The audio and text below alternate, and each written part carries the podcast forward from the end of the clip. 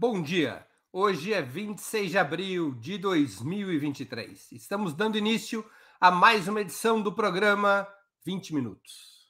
Um dos temas mais controversos na agenda do governo Lula é a reforma trabalhista, aprovada em 2017 durante a administração de Michel Temer. Enquanto setores do movimento sindical e dos partidos de esquerda reivindicam sua revogação com a adoção de um novo marco regulatório para o mundo do trabalho ou o retorno a, ao texto da eh, consolidação das leis do trabalho que vigorava até 2017, os sinais emitidos pelo ministro Luiz Marinho vão na direção de reformar a reforma através de negociações tripartites entre o governo, os empresários e os trabalhadores. Os pontos mais controversos da reforma trabalhista foram e são a prevalência de convenções e acordos sobre a legislação, mesmo que sejam desvantajosos para os trabalhadores, legalização do trabalho intermitente e parcial, desconsideração do tempo de deslocamento em transporte fretado e da disponibilidade do trabalhador para a empresa como parte da jornada de trabalho, ampliação do trabalho terceirizado, flexibilização da contratação de prestadores de serviços autônomos, multas em processos trabalhistas contra reclamações consideradas de má fé para impedir o recurso à Justiça do Trabalho e fim da contribuição sindical obrigatória. Para debatermos o que fazer com a atual lei trabalhista, que mudou substancialmente a CLT, a consolidação das leis do trabalho de 1943, nosso convidado é Ricardo Antunes, professor titular de Sociologia no Instituto de Filosofia e Ciências Humanas da Universidade Estadual de Campinas, graduou-se em Administração Pública pela Fundação Getúlio Vargas, com mestrado em Ciência Política pela Unicamp e doutorado em Sociologia pela USP. Um dos maiores especialistas brasileiros em Sociologia do Trabalho e História do Sindicalismo, é um nome de referência nos estudos sobre as lutas dos trabalhadores e sua organização. Autor de vastíssima obra sobre esses temas, entre esses livros se destacam Adeus ao Trabalho e Os Sentidos do Trabalho. Em sua homenagem, para quem quiser conhecer melhor a trajetória desse grande estudioso, acaba de ser lançado Ricardo Antunes, Para Além do Mundo do Trabalho, organizado por Caio Antunes e Cláudio Mazei Nogueira e publicado pela editora Papel Social. É um livro com 22 artigos sobre a trajetória intelectual de Ricardo Antunes. E um pouco dessa trajetória nós vamos aproveitar daqui a pouquinho.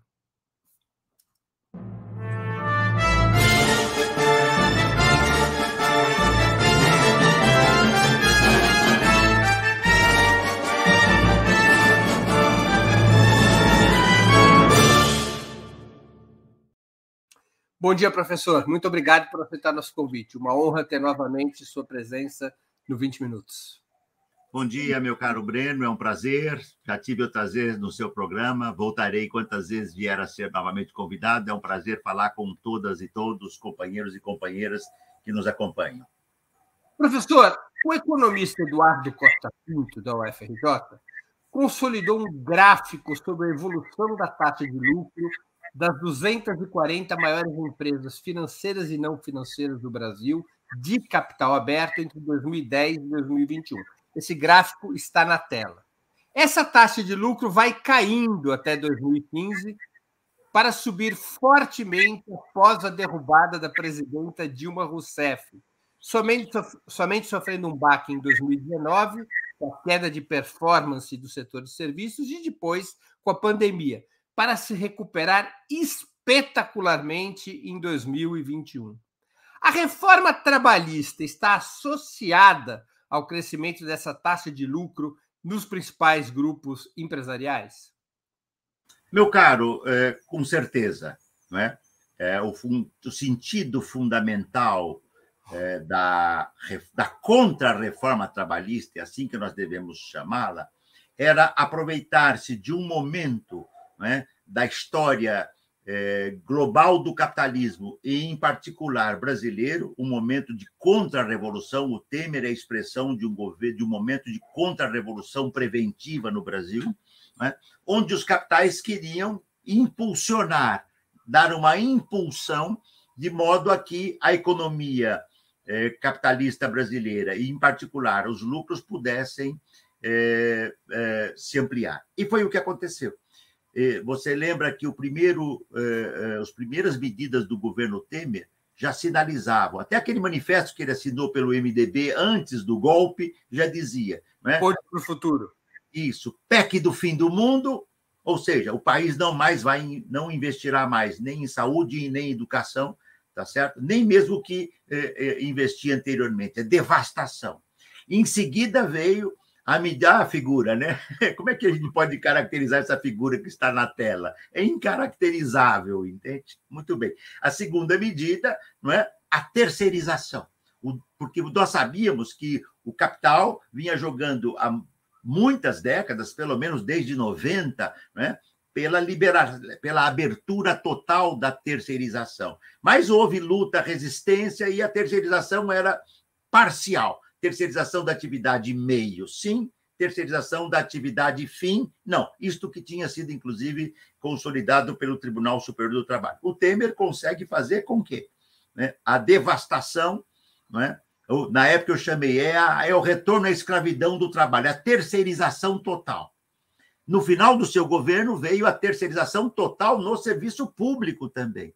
Faltava o quê? Desmontar, tá certo? O que restava, o pilar da CLT no que diz respeito à consolidação das leis do trabalho. A gente pode falar depois sobre a origem da CLT. Não significa que na CLT tudo é positivo. Eu estudei detalhadamente a CLT nos anos 30, como ela surgiu, o seu sentido que eu chamo a dupla face da CLT. Nós podemos falar disso depois. Mas é evidente que a CLT contempla né, um código mínimo de trabalho abaixo do qual não é possível operar. E as empresas não aceitam mais isso. Então vem a contra-reforma trabalhista do Temer. Veja que no início, não sei se os nossos companheiros e companheiros que nos assistem vão lembrar, no início, a ideia contemplava aí sete, oito itens para tentar, eh, digamos assim, abrandar a CLT. Percebendo a situação né, é, desfavorável para a classe trabalhadora, foi urdida uma contra-reforma com mais de 100 artigos para desmontar a CLT. E você resumiu bem nesses pontos que você mencionou. O negociado passa a ter prevalência sobre o legislado e assim por diante. Resultado: os, o Temer dizia que essa reforma visava criar empregos. O, a, a, a falência e o fracasso disso nós estamos vendo. Nós não temos, nós temos um alto nível de desemprego ainda no Brasil e uma massa de trabalhadores e trabalhadoras na informalidade. E os lucros aumentam porque nós sabemos que os lucros aumentam, tem a ver com o movimento da economia, tem a ver, naturalmente, com o cenário capitalista internacional, teve guerra, teve pandemia, mas a sucção do mais-valor, a extração do excedente de trabalho, o nível de exploração do trabalho no Brasil atingiu proporções que nós não víamos há muito tempo, nem na ditadura militar. E é nesse contexto que vem a reforma trabalhista. Então, é evidente que esta era uma exigência do capital predador e o governo Temer era, o, era um governo predador. Imagine quando Bolsonaro, legitimado pelas urnas, foi eleito esse legitimado pelas urnas, com muitas aspas no meio, todos nós sabemos, né? fake news, é, é, é. Foi, foi a única eleição no Brasil em que o candidato não participou, salvo engano meu, só de um debate. Depois ele não foi a mais nenhum, porque é uma figura né, horripilante. Né? O resultado foi que nós temos um, um, cenário da burguesia brasileira, das burguesias que aqui atuam, melhor dizendo, não há mais burguesia brasileira. É a burguesia transnacional associada com a nossa burguesia, onde a predação equivale. E esta é a luta que o governo Lula agora terá que enfrentar, e é crucial, nós vamos falar dela é, certamente nesse programa. Professor, como é que o senhor se posiciona nesse debate sobre revogação ou aprimoramento da reforma trabalhista. Retornar ao texto da CLT, aquele texto que existia pré-2017, seria o suficiente? Nada presta na reforma trabalhista de 2017? Qual que o senhor espera, qual que o senhor acha que deveria ser a atitude do governo Lula em relação a algo tão grave como, como o senhor chama, a contra-reforma trabalhista em vigor? Vamos combinar uma coisa, Breno, sem senhor, tá bom? Você, tá? Fica, fica mais, mais, mais, a gente se sente um pouquinho mais jovial, tá certo? E é, é como eu gosto de ser chamado pelos meus, incluir alunos, colegas e tal. Você, também vou te chamar de você, e aí a gente é, faz, é, faz, é, tenta enfrentar essas questões. Olha, esse, esse é um tema decisivo: é, é, revogar, é reformar, é voltar ao que era antes. Né? Aqui é muito importante entender o seguinte: a reforma, a contra-reforma trabalhista do Temer não tem nenhum ponto, nenhum ponto que longínquamente beneficia a classe trabalhadora.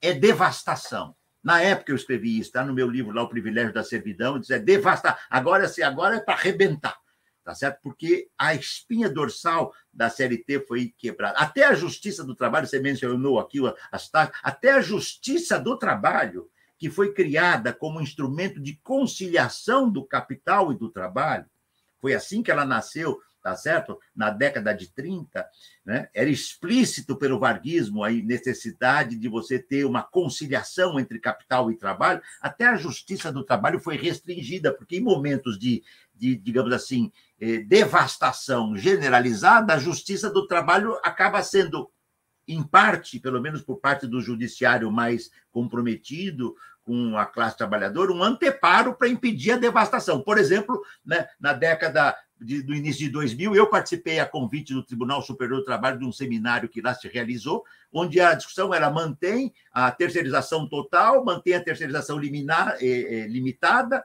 né, só da atividade de meio, ou termina a terceirização. E naquele momento o empresariado já, já, já, propunha, já propunha terceirização liberal, aberta, liberada totalmente. A questão crucial, no primeiro ponto, é revogar a legislação social protetora do trabalho. Isso é crucial porque ela tem muitos pontos negativos, e eu diria que o pior, na minha análise, eu também disse isso no, quando ela ocorreu, né, foi a legalização do trabalho intermitente. Num termo que não é jurídico, é sociológico, juridicamente o que eu vou falar é uma aberração, mas eu não sou, eu não sou advogado e nem juiz do trabalho, foi a legalização do ilegal. O trabalho intermitente é aquele que você trabalha, você recebe. Você não trabalha, você não recebe. Você fica esperando para ser chamado para um trabalho e durante você fica duas horas lá parado, disponível à empresa, mas você não recebe. Se você sofre um acidente, você é desconectado. Ah, mas o trabalho intermitente tem direitos trabalhistas. Tem, mas se a, se a terceirização já era em si e por si o espaço da burla, o trabalho intermitente era a quebra, digamos assim, de uma condição nacional é, necessária e favorável para a classe trabalhadora. Não é por acaso que de lá para cá explodiu o trabalho uberizado ou o trabalho em plataformas do Brasil, que certamente. Ah, só fazer uma rápida. Para quem não tem ideia do que é o trabalho intermitente, eu vou contar uma passagem muito rápida. Peço perdão é, por interromper claro. o professor. Claro. Quem quiser saber o que é trabalho intermitente, aproveite o próximo Natal, que ainda está longe, e vá a um shopping center. Eu passei por essa experiência no último no penúltimo Natal. Fui a um shopping center e eu vi centenas de jovens parados no shopping center.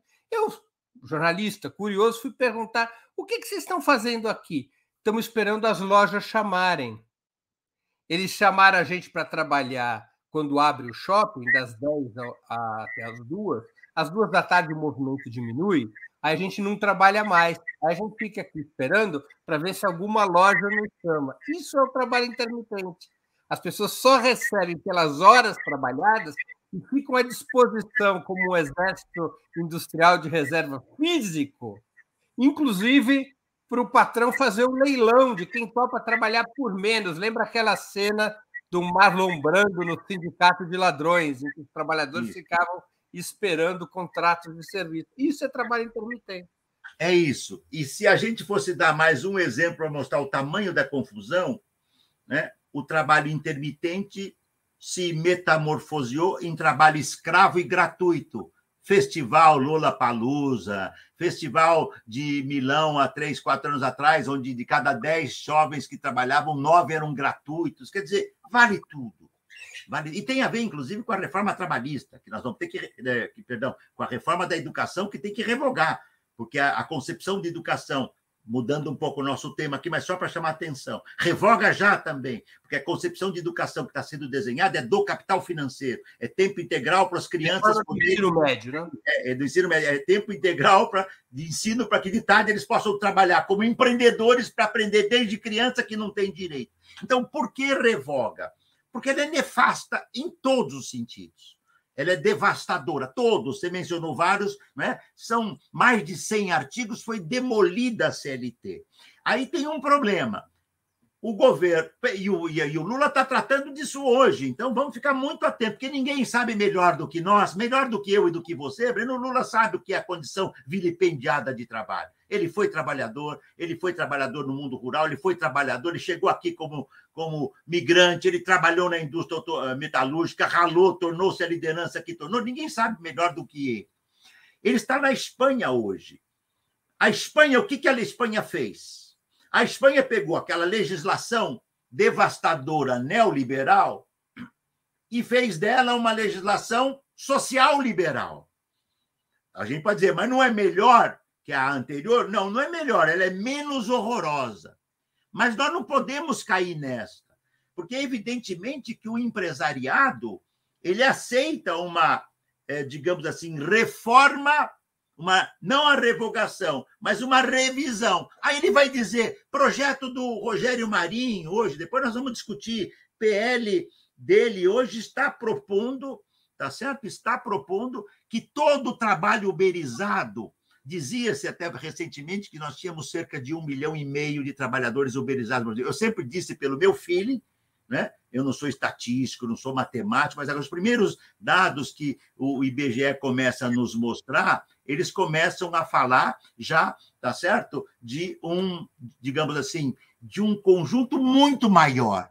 Qual é o primeiro item do artigo do Rogério Marinho que, Marinho, que está hoje no parlamento e que é ponto inegociável, inegociável das plataformas. O primeiro ponto, tá certo? Ele define a relação de trabalho entre entregadores, né, motoristas, né, e, e as plataformas como um elo de natureza civil e não trabalhista, como prestador de serviço e não assalariado, como autônomo empreendedor. É um vilipêndio, depois eu explico as causas disso. Mas numa palavra, desemprego em massa, alta tecnologia, gente desesperada por qualquer trabalho, eu, e, eu, e tem mais uma jogada.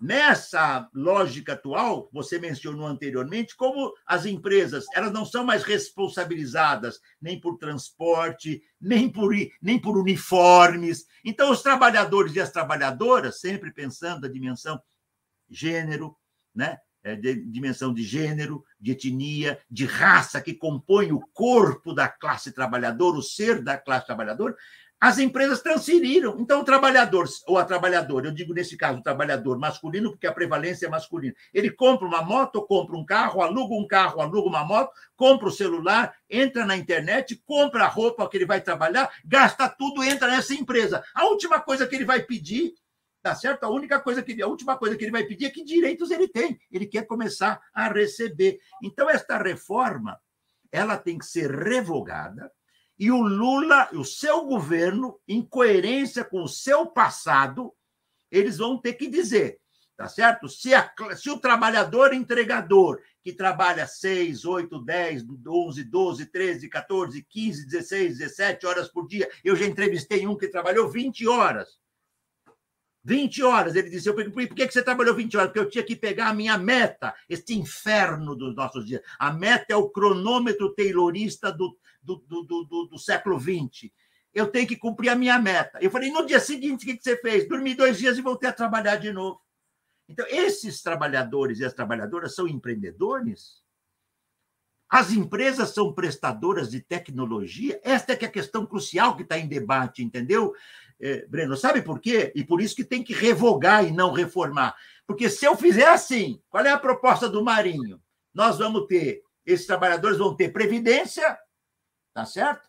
É, não, é, vale dizer que o moço é, é figura graúda no bolsonarismo, né? Figura conhecida no bolsonarismo, tá certo? Né? E nós vamos ter que dar previdência, algum tipo de aposentadoria, e se o trabalhador, é, é, é, digamos assim, aceitar isso. O estilo que, que é a aposentadoria básica do trabalhador rural, né? o modelo dele. Pior ainda, Pior ainda, porque não é reconhecida a condição de assalariado. Essas empresas não aceitam um. Sim, mas seria o que o Marinho propõe é um benefício de prestação continuada. Né? Isso, isso. Nesse plano, sim. Mas sem reconhecer a Porque nenhum desses empresários né, aceitam a condição de assalariamento. Isso é, é, quando eles criaram isso, você pega lá Uber, tá certo? No início de uma década e duas, 12 anos atrás, ou a Amazon, né? e depois a Amazon Mechanical Turk. Essas grandes empresas, Rappi, iFood, Deliveroo, Lyft, 99, Cabify, elas aprenderam com grandes escritórios de advocacia corporatícia, grandes escritórios eh, de direito empresarial, que para burlar o direito do trabalho tem que mostrar que esse assalariado, este proletário, este trabalhador, essa trabalhadora, não é assalariado, nem trabalhador, nem trabalhadora. Como você faz isso? Dizendo que a empresa é de tecnologia e de intermediação ou prestação de serviço. Mas eu não. Eu, alguém de nós aqui que está nos vendo pede um carro da Uber, da 99, para aprender tecnologia, ou porque nós estamos precisando visitar um amigo no hospital e ir para a casa de alguém? Uma brincadeira. Alguém pede a, a RAP, a iFood, para poder é, aprender tecnologia ou para pedir um lanche ou uma refeição? É uma piada e é um vilipêndio. Agora, é importante dizer, Breno, que mesmo na Espanha, a, a medida judicial foi contra a Uber. Eles estão ameaçando o que lá na Espanha? Vão sair da que saiam da Espanha. Outra empresa entrará no lugar. Tá certo? Da comunidade europeia já há restrição a que esses países burlem a legislação protetora do trabalho. Em países escandinavos também. Eles não entram. Então, por que, que eles entram no Sul e nos países mais abertamente neoliberais do, do, dos países centrais, Estados Unidos, Inglaterra e outros? Porque a liberação é completa. Entram, têm ações, brigam, cedem. Então, na Inglaterra já tem justiça eh, do trabalho impondo limitações. A questão, então, e com isso eu fecho, não é também, eu estou de acordo que não é voltar à CLT como ela era antes isso é possível, mas com uma condição: nenhum direito a menos do que a CLT dava antes. Vamos então melhorar. Por exemplo, essa questão do trabalho intermitente ou em plataforma, a CLT contempla a possibilidade dos trabalhadores das trabalhadoras terem jornada flexível, trabalharem com horário, como é nos portuários, tá? que fazem carregamento e descarregamento. Eles não ficam lá o dia inteiro se não tem navio e tendo direito. A questão crucial aqui é não aceitar a condição de exploração, expropriação e expoliação do século XVIII. Por que, que o empresariado faz isso?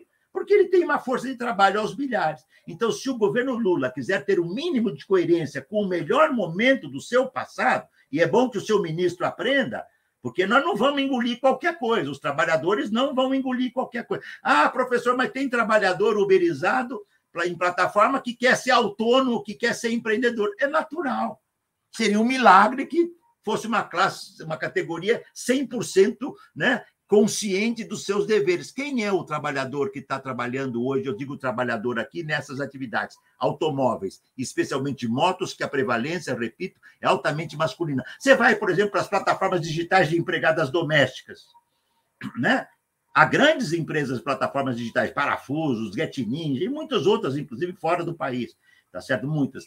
Não tem direito. Se essa trabalhadora doméstica é contratada por você ou por mim para vir trabalhar aqui amanhã e ela sofre um acidente na, na, no caminho, é problema dela. Então, nós temos que contemplar, aí, para fechar, essa, essa questão é muito importante, nós temos que contemplar uma nova, uma nova regulação do trabalho que, primeiro, reconheça a condição de ser trabalhador. E é muito fácil. O que é gig economy? É quem trabalha por bico. Então, quem trabalha duas, três horas por semana, o algoritmo das empresas vai mostrar que ele é gig economy. Esse está fora.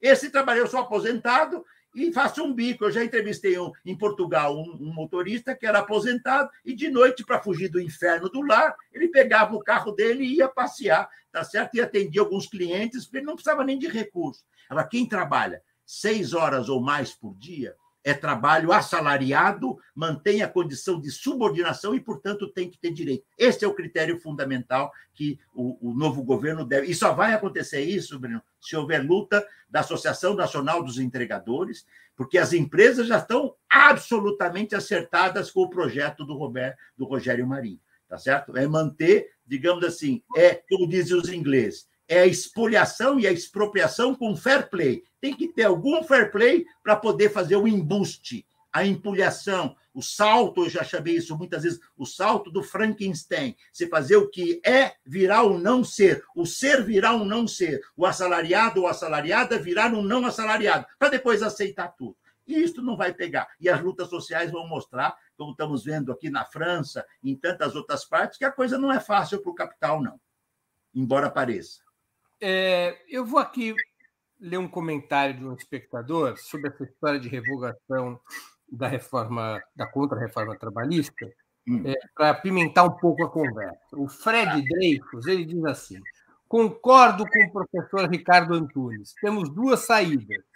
Uma é a revolução. A, quê? é a revolução, uma saída. A outra é construir uma maioria de esquerda no Congresso para revogar a contra-reforma trabalhista. Nenhuma das duas condições está dada. E aí? Veja bem, é, é, é, é nenhuma das duas condições é, é, estão dadas, mas, né, mas na história tem alguma coisa imprevisível. Alguém podia imaginar que a luta francesa tomaria a dimensão que tomou? Pode ser que a luta francesa seja derrotada. Até agora, o governo Macron, tá certo? Ele não, ele não revogou a sua proposta de fasta. Mas a, a luta de classes da França chegou num patamar, tá certo? Que é muito forte. Segundo ponto, nós não estamos, Fred, na França, nós estamos no Brasil. O governo do PT, do Lula, é um governo recém-eleito. O Lula foi eleito pela população que ganha de zero a dois salários mínimos. O Lula foi eleito porque no Nordeste brasileiro tem uma população que tem consciência né, é, pública, ao contrário desse, dessas coisas horrorosas que a gente vê em outras regiões do mundo, que são assustadoras, né? racismo, xenofobia e tudo isso. O governo Lula, o seu compromisso essencial é preservar um direito essencial da classe trabalhadora, tá certo? É, que não pode ser voltar à condição de exploração do século XVIII ou é ceder ao capital em nome de uma conciliação que no, no mandato anterior, nós sabemos como terminou. Todos nós sabemos como é que terminou o mandato, como é que a burguesia, tá? É, é, é, digamos assim, é, dá, que prêmios ela dá para quem a, as leve em conta. Então, eu reconheço que é uma situação difícil. Eu sei que, que congresso que nós temos. Se eu fosse lembrar da literatura clássica, o nosso congresso lembra o pântano. Lembra disso? Quem conhece do que eu estou falando, que era o pântano. Né, pá, entendeu? O pântano ontem estava com o, com o Ripilante, tá certo?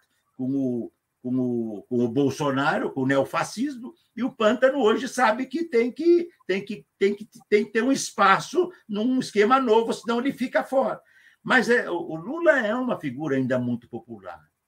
O Lula, tá certo? E há muitos setores sociais né, que sabem, porque isso toca no dia a dia. Né? Quem é o trabalhador terceirizado que não quer ser condição de assalariado. Aliás, viu, Breno, recentemente assinamos, foi feito por um grupo de colegas, um manifesto contra a terceirização e pela regulamentação dos direitos. Até peço que, se alguém eh, tiver esse link aí, põe aí no, no chat para que as, as, pessoas possam assinar.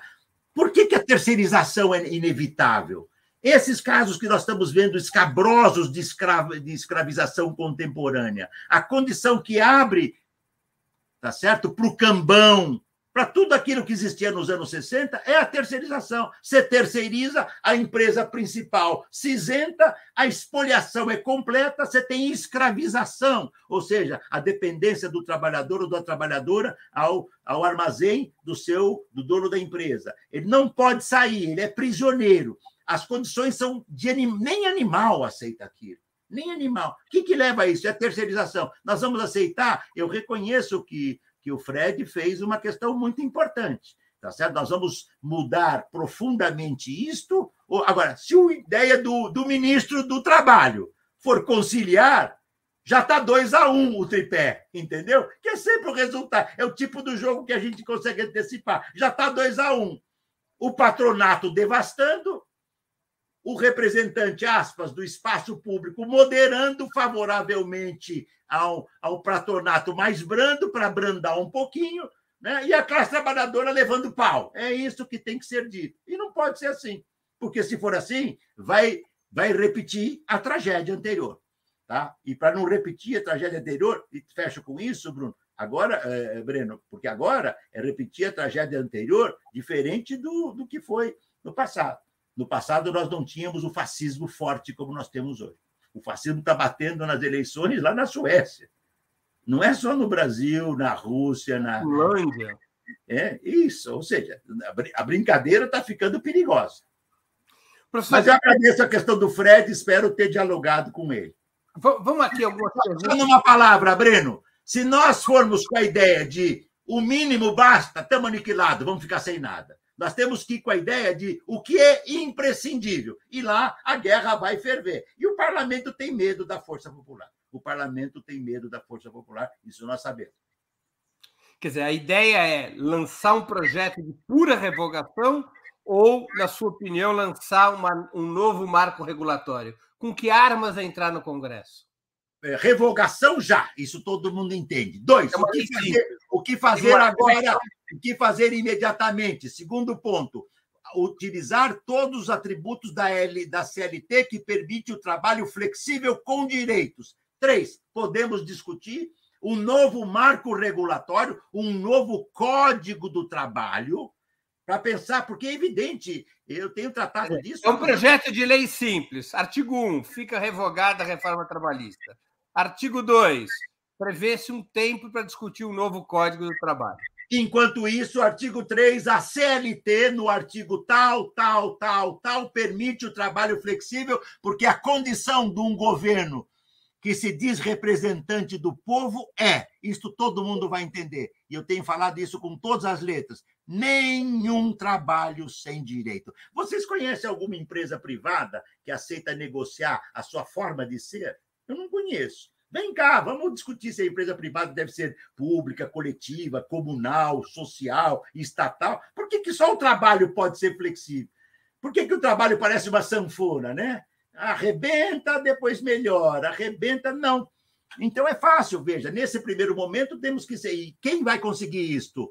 Eh, Breno e Fred, se tiver pressão social. Não só dos entregadores e entregadoras, mas como nós, consumidores. O que, que eu aprendi na pandemia?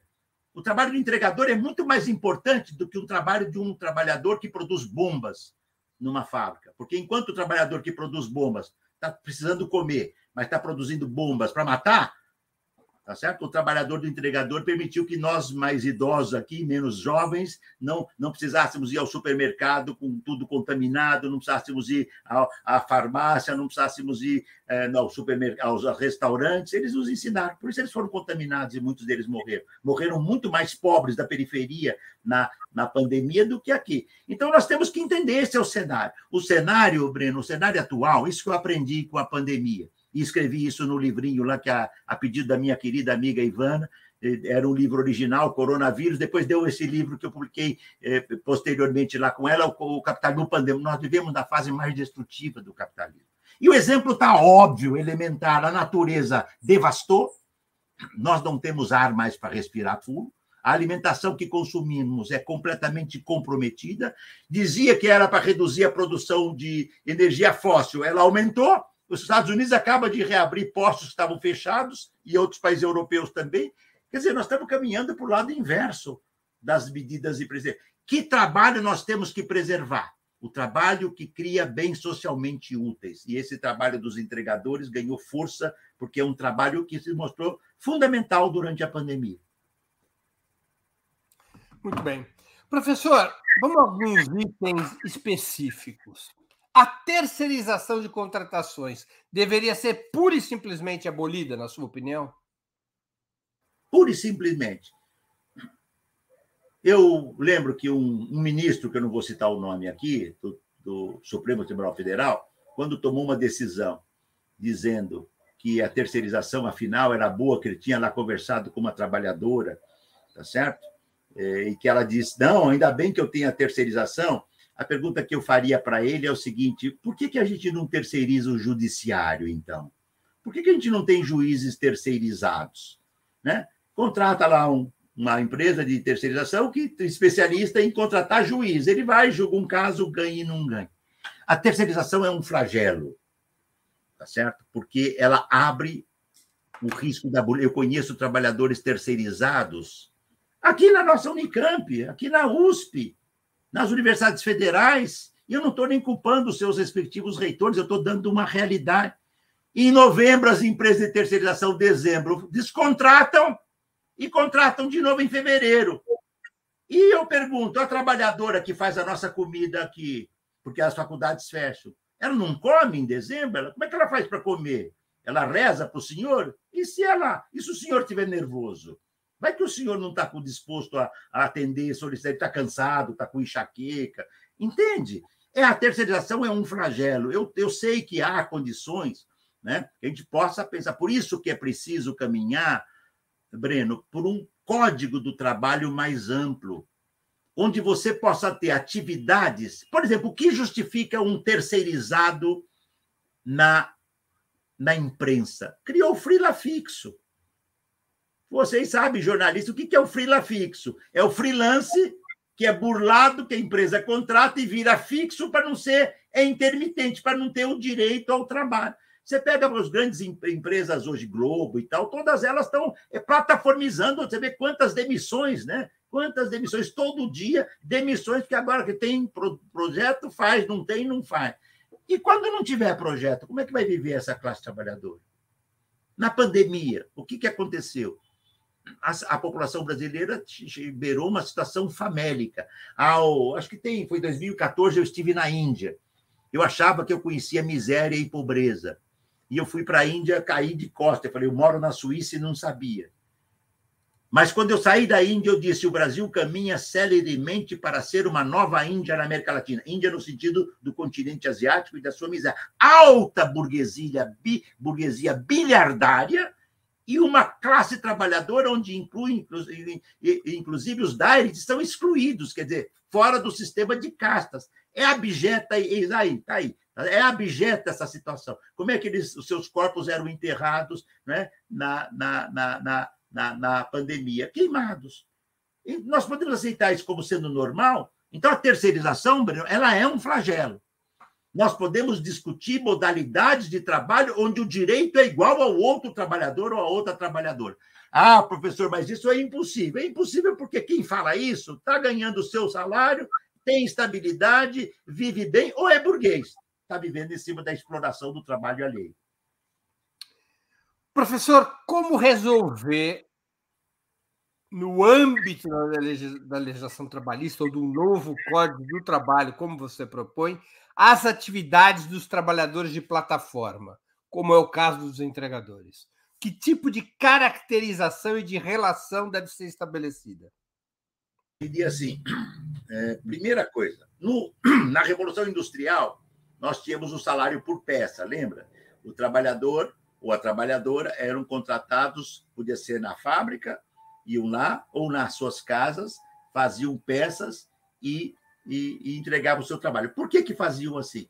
Porque as empresas não tinham custo de manter o trabalhador necessariamente dentro da, da fábrica, podia ser fora, tá certo? E não tinham, não pagavam direitos nenhum, tá certo? Então, a primeira questão, como é que a gente regulamenta o trabalho uberizado?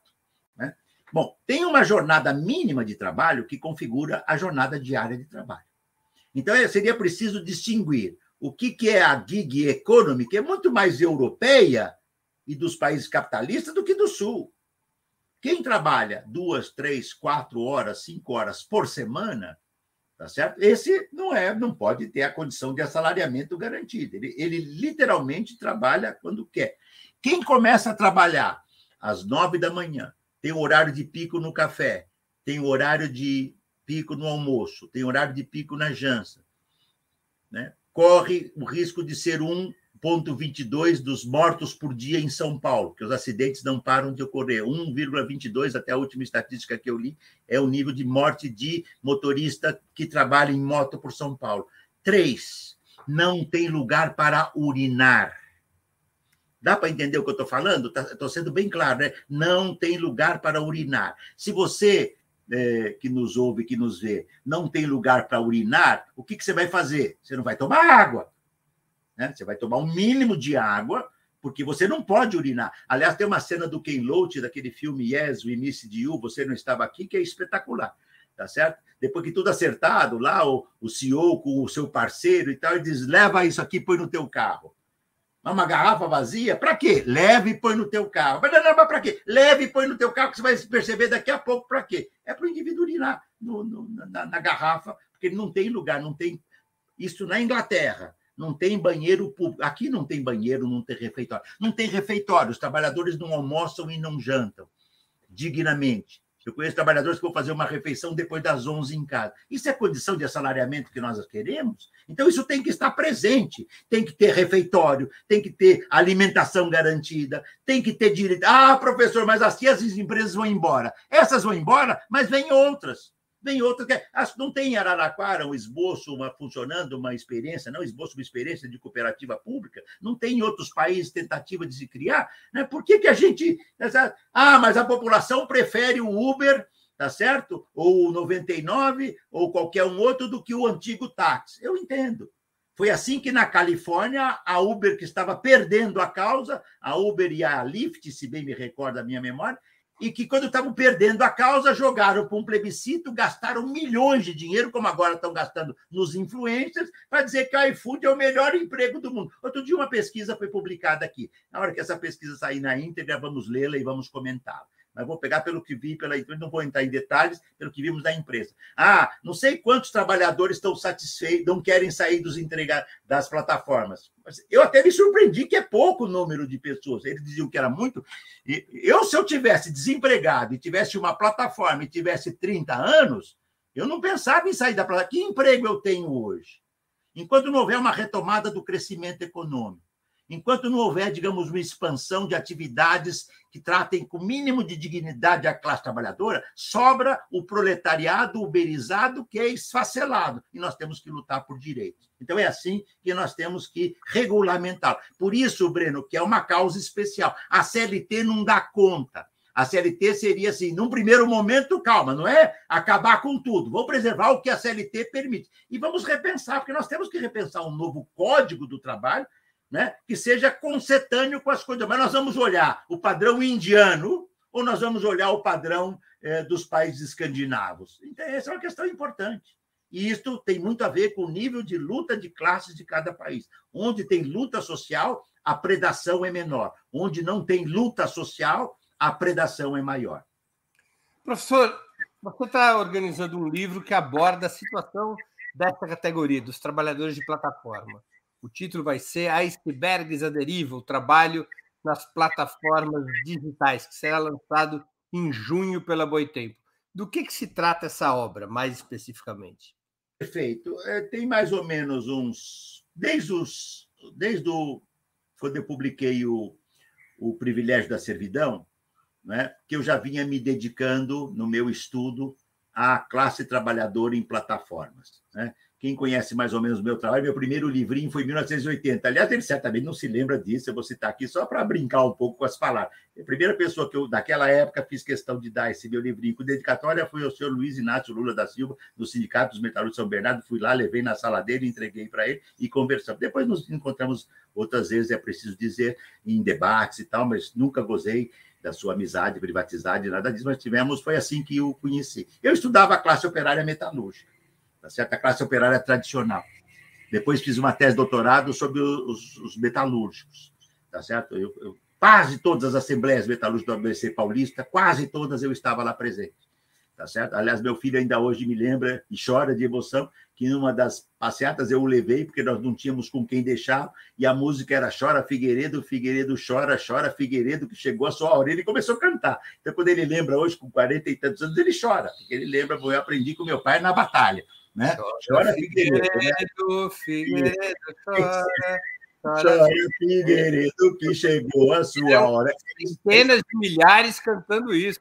E milhares. E, e nós estávamos entrando nesse dia no estádio de Vila Euclides, que estava fechado pela polícia, mas a multidão diz: nós vamos entrar. E a polícia teve que sair, porque naturalmente a repressão comia solta, ainda era a ditadura militar, tá certo? Isso aí deve ter sido em 80, na greve de 80, que durou 41 dias, tudo de memória, que está no meu livro Rebeldia do Trabalho. Depois eu passei a estudar é, esse tema mais geral, para onde vai a classe trabalhadora. Devo dizer, viu, Breno, que para minha felicidade, o meu livro Adeus ao Trabalho, que vocês gentilmente colocaram aí na capa, neste ano que se passou, 2022, foi publicado na Holanda, Inglaterra e Estados Unidos.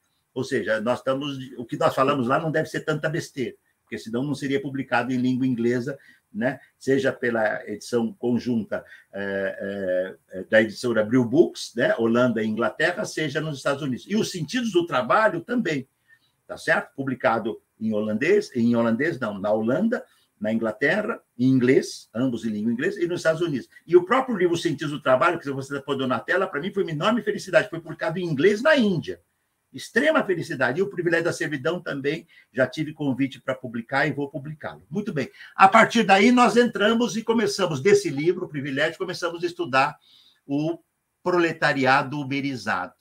Foi nesse momento que eu recebi, em 2019, o convite de, do Ministério Público do Trabalho de Campinas para fazer um projeto representando a Unicamp, mas eles queriam que eu coordenasse, que estudasse as condições de vida do trabalhador e da trabalhadora uberizada. E eu aceitei, depois de muito conversar, porque eu preservo muito a autonomia intelectual. A vantagem de trabalhar numa universidade pública é que nós temos autonomia intelectual, tá certo? Quando queremos ter, né? Quando queremos ter, por suposto, autonomia intelectual. E isso fez com que eh, eu recebesse algum apoio pequeno no início para organizar um grupo de pesquisa e começamos a estudar as condições de vida, tá certo? Dos trabalhadores entregadores e dos motoristas. E durante a pandemia foi muito importante, porque a gente ajudou a fazer campanhas, tá certo? E, e esses livros resultam desse projeto. Eu tinha um projeto que eu ainda retomarei, que é o Riqueza e Miséria do Trabalho no Brasil, foram publicados quatro lindos volumes, que, de certo modo, se eu não tivesse esse projeto, eu taria, teria escrito Riqueza e Miséria 5 ou 6, organizado, né? Os cinco ou seis. Sempre são autores do Brasil, Breno, do exterior, jovens autores. Todos os meus alunos assinam, alunos e alunas, mestres, graduandos, doutores ou pós-doutores, assinam como autores. É, eu não boto meu nome em, tudo, nos artigos que eles fazem, são deles. E a gente tem autores do Brasil inteiro que foram. Eu tenho, eu já devo ter tido uns 70, 80 teses de mestrado, dissertações de mestrado e tese de doutorado que eu, que eu que orientei, se juntar pós-doutor e graduando passa de 100, muitos do, do país e outros do exterior com quais dialogamos. O que, que nós estamos estudando? O trabalho uberizado é um fenômeno global. Portugal, Espanha, Itália, China, Índia, tá certo? Estados Unidos. Qual desses países trata esse segmento da classe trabalhadora com dignidade? Eu não conheço nenhum. É morte, morreu, tchau, não tem direito nenhum. Se tem setor funerário público, é, é, é, é é, é, enterrado, se não tem, é queimado, e no queimado, no caso indiano, é uma tradição, por óbvio, não é, uma, não é um castigo, né? é, é uma tradição, especialmente para as classes trabalhadoras empobrecidas, por, por óbvio. Né? Então, nesse país, esse é o flagelo. E tem um segundo ponto, Breno, que eu acho que foi o que me levou o Ministério Público aqui, o setor de Campinas, é, minha amiga Clarissa, é, Fabiola, Mark me fizeram esse convite para fazer essas pesquisas. O primeiro é esse livro aqui, ó. É, acho que ele está por aqui. É o Uberização, Trabalho Digital e Indústria 4.0, né? Foi o primeiro livro, não está aqui agora, eu guardei em algum lugar. É, Uberização, Trabalho Digital e Indústria 4.0. Esse segundo, Icebergs à Deriva, é uma ideia que eu tirei, está na epígrafe do primeiro do Charles é, Dickens, né? Os icebergs estão, tá certo, à deriva e os navios estão afundando. Eu pergunto para quem está nos vendo aqui: como é que é possível um mundo onde o Elon Musk, Jeff Bezos e mais umas centenas, alguns poucos milhares, tem uma, uma riqueza na faixa de quase um trilhão de reais? Vamos botar em reais para a gente entender, porque fala não sei quantos bilhões de dólares, né? Um trilhão de reais. O que, que dá para comprar com um trilhão de reais? Eu não, não sei. Deve dar para comprar meio mundo. E eles querem mais, entende? E quando o Elon Musk comprou o Twitter, o que ele fez? Demitiu e disse: agora é o seguinte: aqui é sistema chinês de trabalho. Ou vai ralar ou vai dançar. e dançar significa perder o trabalho. Quem é que quer ficar aqui trabalhando no sistema 996, das 9 às 6, das 9 da manhã às 6, às 9 da noite, seis dias por semana, que vigora em várias fábricas eh, na China, tá certo? Bom, o que, que propõem eles? Né? O Amazon. A Amazon começou vendendo livros, que é algo que nós sabemos bem, porque nós escrevemos livros, né? Nós gostamos de pesquisar, gostamos de dar aula e gostamos de escrever. Eu não podia imaginar que os nossos livros fossem vendidos por essa coisa mundial, entende? Que hoje domina o mercado de livros até na China. Então, veja, e, e dei aquele belo filme, né, Nomadland, que mostra os trabalhadores da Amazon, as condições de trabalho no, no, no privilégio da servidão, e mostra, trabalhadores circulavam 24 a 25 quilômetros por dia, Pesquisa feita por um investi jornalista investigador da Inglaterra, na fábrica de Tilbury, 24 a 25 quilômetros eles andavam por dia, porque tem que entregar a encomenda em tempo rápido. Né? Então, é esse, esse proletariado que se expande, e aí chega a consequência, que é uma tese que eu lancei já no Adeus ao, no Privilégio, e para mim é claro, Todos nós seremos uberizados, todos nós, anote aí, todos nós, trabalhadores e trabalhadoras, não importa de que profissão, seremos uberizados se não lutarmos. Porque para que pagar direito do trabalho? Para que ter estabilidade no serviço público? O que, que é assim, o capital financeiro? O capital financeiro é quem domina o mundo hoje. O capital financeiro só tem uma lógica, que nós aprendemos com Marx. O D tem que gerar delinha. Sabe o que, que é isso? Dinheiro tem que gerar mais dinheiro. Como diria ao modo do Guimarães Rosa, se vire-se. Se vire-se. Dinheiro tem que gerar mais dinheiro. E o trabalhador e a trabalhadora, tá certo? Ou geram mais dinheiro, mais valor, mais riqueza, ou estão fora do cenário. E para gerar mais dinheiro, e voltamos à tua primeira pergunta, Breno, para gerar mais dinheiro, o primeiro, e mais valor, e mais riqueza, e mais acumulação, e mais valia, a primeira regra é classe trabalhadora sem direito. Como sonhou o Temer, como fez o horripilante Bolsonaro, e como será obrigado a desfazer o nosso companheiro Lula. Será obrigado a desfazer, senão vai passar para a história. Tá um pequeno congelamento aqui do, do nosso Ricardo Antunes, mas ele já está voltando aqui. Como é? Voltou, não. Você congelou um pouquinho, mas já voltou. Tá. Ricardo, professor, deixa eu perguntar aqui uma pergunta de outro espectador, o Ângelo Brigato Esper, que contribuiu com o Superchat. Agradeço ao Ângelo. Pode-se dizer que a reforma visou reduzir custos do trabalho e, ao mesmo tempo, desmobilizar a classe trabalhadora com a ideia de empreendedorismo? Certamente. Redução de custo é regra número um. Aumentar a concorrência na classe trabalhadora é regra número dois. Aprendi isso com Engels, que, aliás, foi o livro que inspirou a minha coleção quando eu propus nos anos 2000, comecei em 2000 para minha amiga Ivana Jenkins, uma coleção Mundo do Trabalho, que já está aí, no, são 70 títulos publicados, autores do Brasil e do exterior. A concorrência, o Engels, diz, o Engels diz lá, e ele sabia isso bem, sabe por quê? Porque ele era filho de um grande industrial e estava se tornando um homem radical, anticapitalista, marxista e comunista. E como um homem rico, Uma, um, um homem rico. Conexão, professor Ricardo. Ah, tá vendo, é? Melhorou? Voltou, voltou. Tá Vamos tentar ver se, se. Eu não tenho, acho que, nada que fechar aqui, porque o meu está tudo fechado, sabe? Então, vamos lá, está funcionando, acho que vai dar certo agora. Tá. Então, eu estava dizendo, né? É, é, é, é o Engels, por exemplo, estudou as condições de vida da classe trabalhadora e nos ensinou a concorrência. O empreendedorismo, veja bem, o Adam Smith, o David Ricardo, o Schumpeter, eles nos ensinaram, não é? eles nos ensinaram não é? que a burguesia é uma classe empreendedora. Ela tem 2 milhões, 5 milhões, ela investe para ganhar mais. Isto é ser empreendedor. Agora, o trabalhador desempregado, precarizado no seguro-desemprego, na informalidade, ou a trabalhadora desempregada no seguro-desemprego, na informalidade, ser chamada de empreendedor para dar o pulo do gato e ficar fora dos direitos do trabalho, é um assinte, é um vilipêndio, é o, é, é, é, o, é o pulo do gato, é a tacada Frankenstein. Só tem um jeito: a classe trabalhadora tem que dar uma tacada Frankenstein no capital. E tacada Frankenstein no capital tem que começar a contestar o capital. Senão, nós vamos para o inferno. Mas nós não estamos falando aqui, Breno, uma frase só. O capital está numa crise profunda. Nenhum de nós, nós lemos outro dia que os níveis de temperatura da Europa no verão de 2022 eram esperados para 2050. Se a coisa continuar assim, daqui a 20, 30 anos, os nossos filhos não estão respirando e nós já morremos, porque é uma pandemia, isso que é capitalismo pandêmico. É uma pandemia atrás da outra, uma sucessão interminável de pandemias. Né? Por isso que o Musk está preparando o aviãozinho dele. Acho que ele já, depois de ter devastado a Terra, agora ele quer ir para Marte. Mas ele pode errar, Marte é muito quente, capaz do aviãozinho dele ferver e não sobrar nada dele em Marte. É pelo menos o nosso desejo.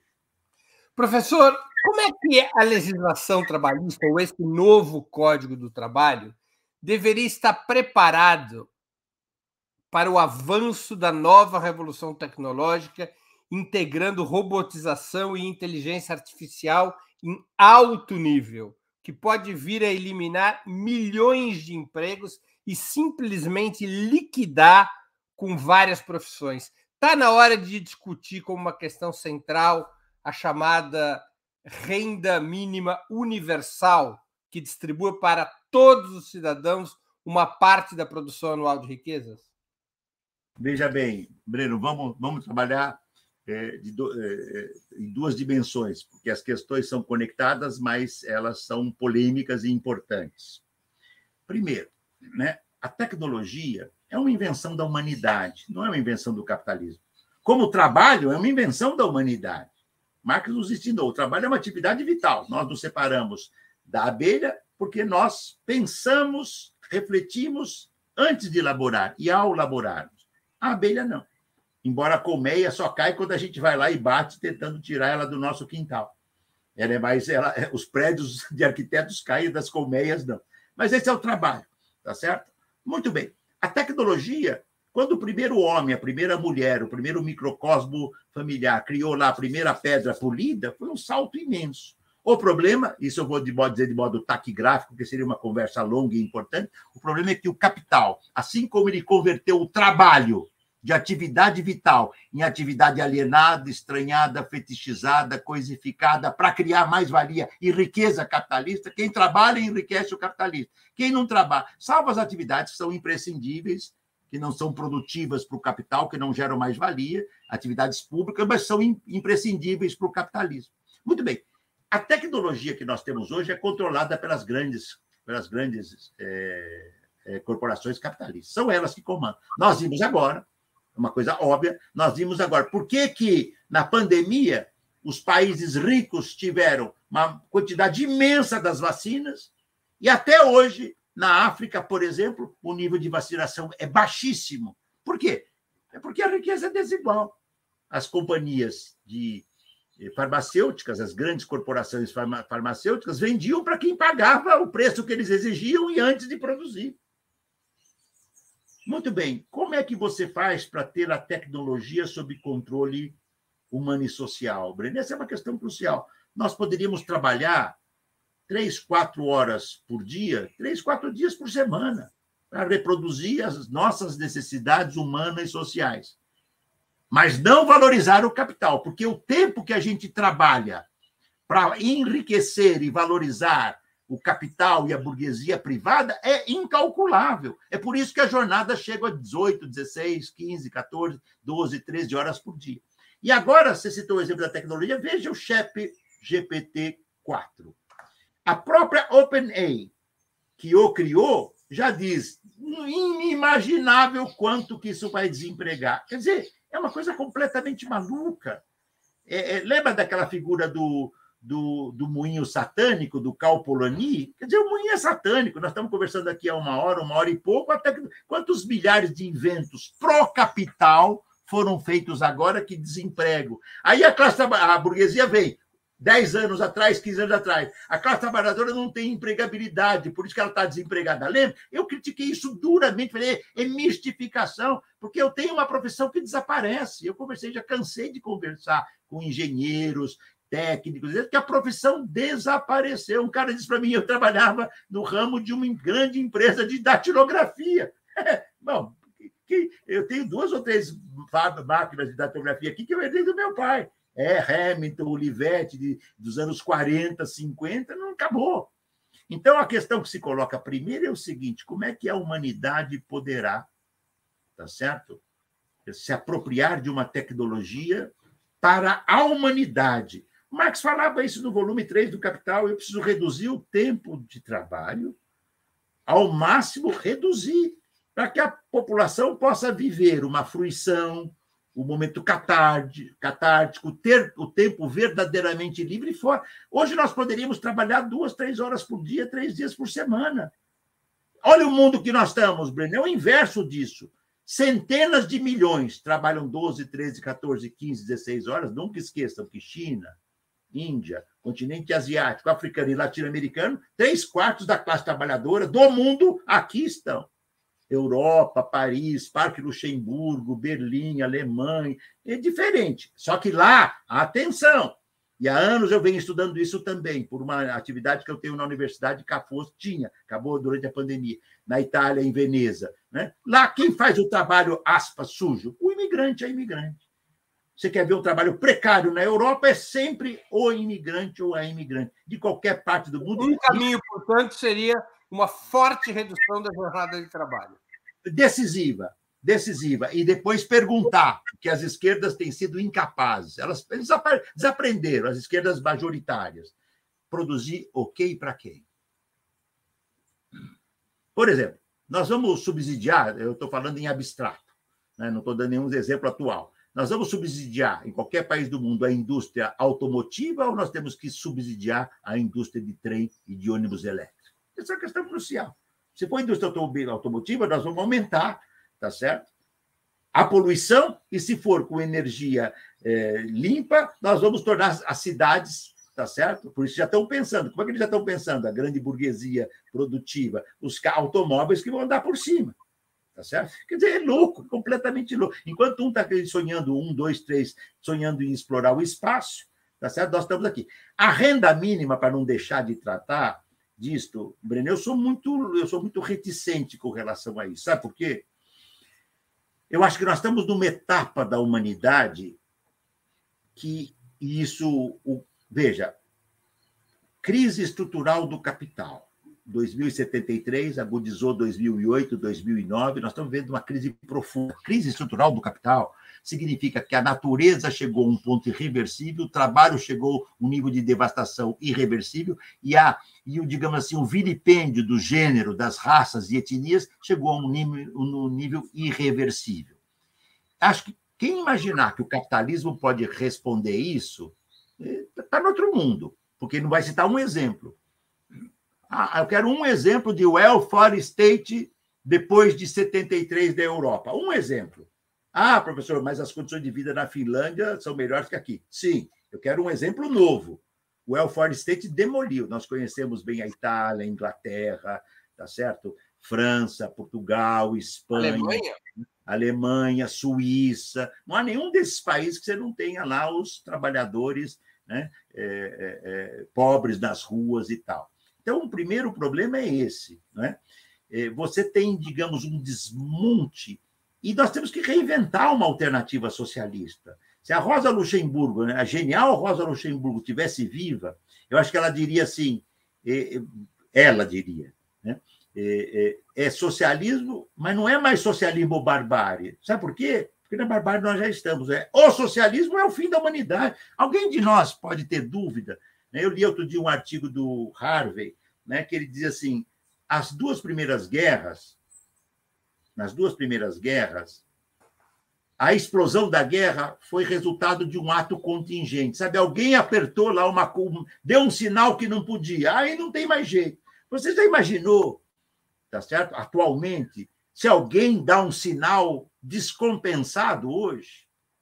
Entende? Esse alguém pode estar do lado da OTAN. Não é só, não é só o lado selvagem eh, russo, né? Selvagem no sentido do, do Putin, né? Putin não, não, não, tem, não, não tem o que preservar. É um homem da extrema-direita. Mas a OTAN é belicista. Né? A OTAN é belicista. Então, como é que nós estamos nesse cenário? Então, nós temos que reinventar um modo de vida. Né? Por que a não sua tem... resistência como uma solução tática ou como uma reivindicação tática à renda mínima universal? Resistência, eu diria assim. É claro que você é contra a, a, a renda é, básica universal, de jeito nenhum. Só que eu acho que nós estamos num momento que não tem mais tempo para a humanidade se safar do capitalismo destrutivo. Ou ela acaba com o capitalismo, ou o capitalismo acaba conosco. É por isso que o Elon Musk está montando o seu. Ele já deve ter um projeto arquitetônico para um desses. Eu estou. É uma metáfora aqui, ele já deve ter um projeto arquitetônico para um desses é, é, é, áreas espaciais que os ricos vão para lá. Aliás, tem muitos filmes sobre isso, né? Os ricos vão para o espaço e deixam e deixaram o lixão, tá certo? E as bombas, entende? Veja a questão do céu. Ó, ó, Breno, para ficar bem claro assim o que eu penso, Breno.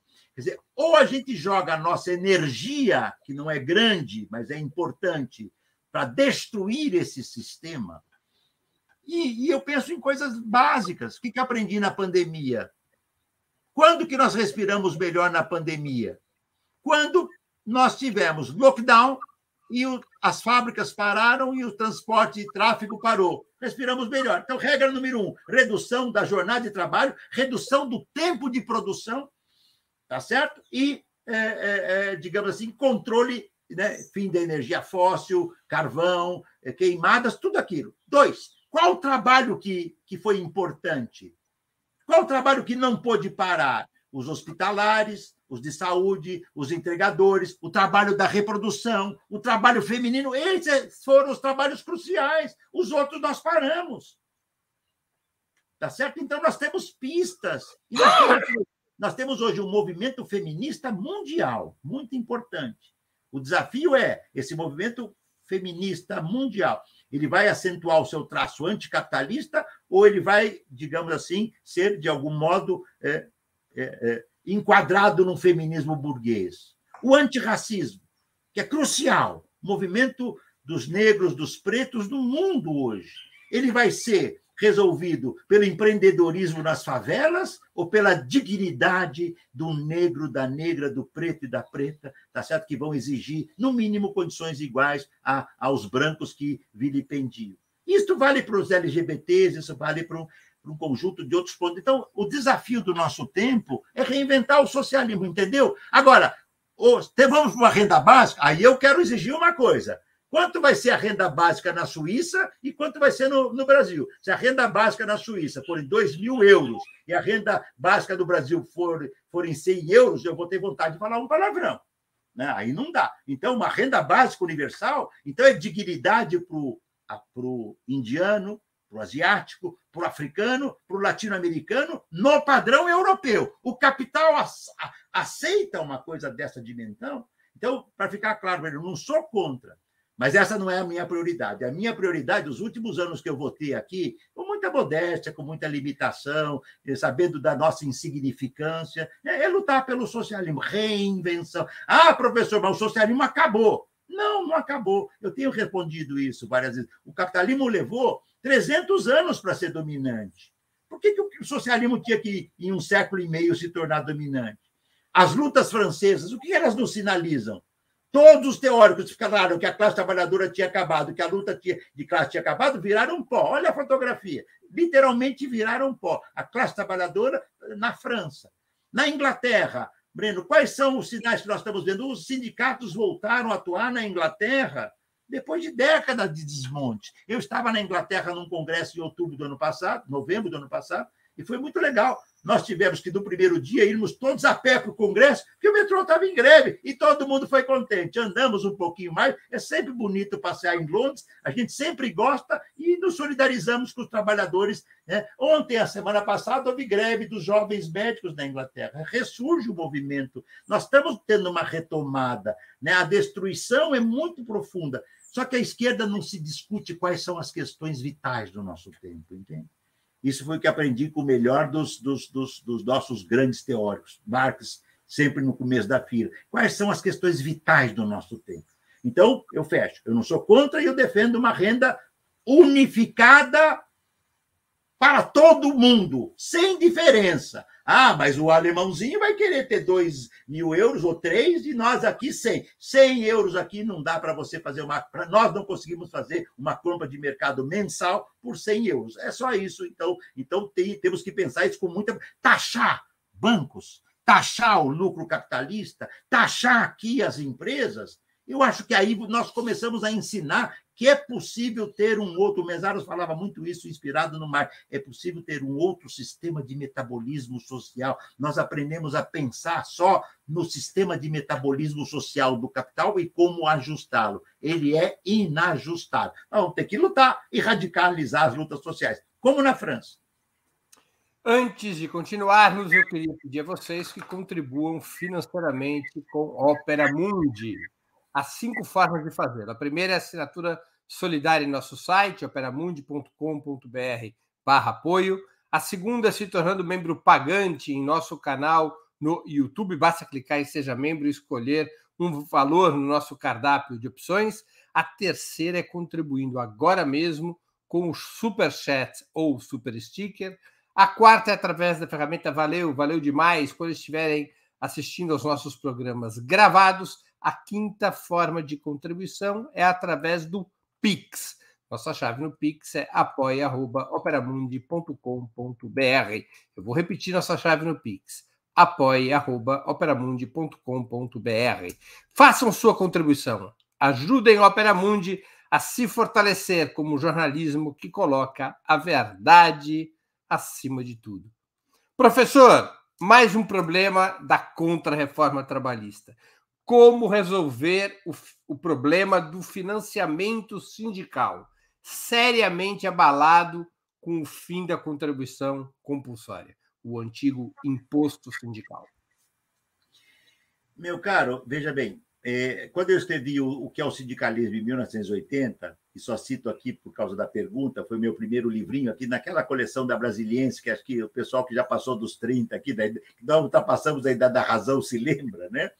Eu disse claramente lá: o imposto sindical é uma criação outorgada de um governo numa fase protofascista, tá? É, Vargas estava em pleno Estado Novo, 1939, se a minha memória aqui não falha. É, Estado Novo, tá?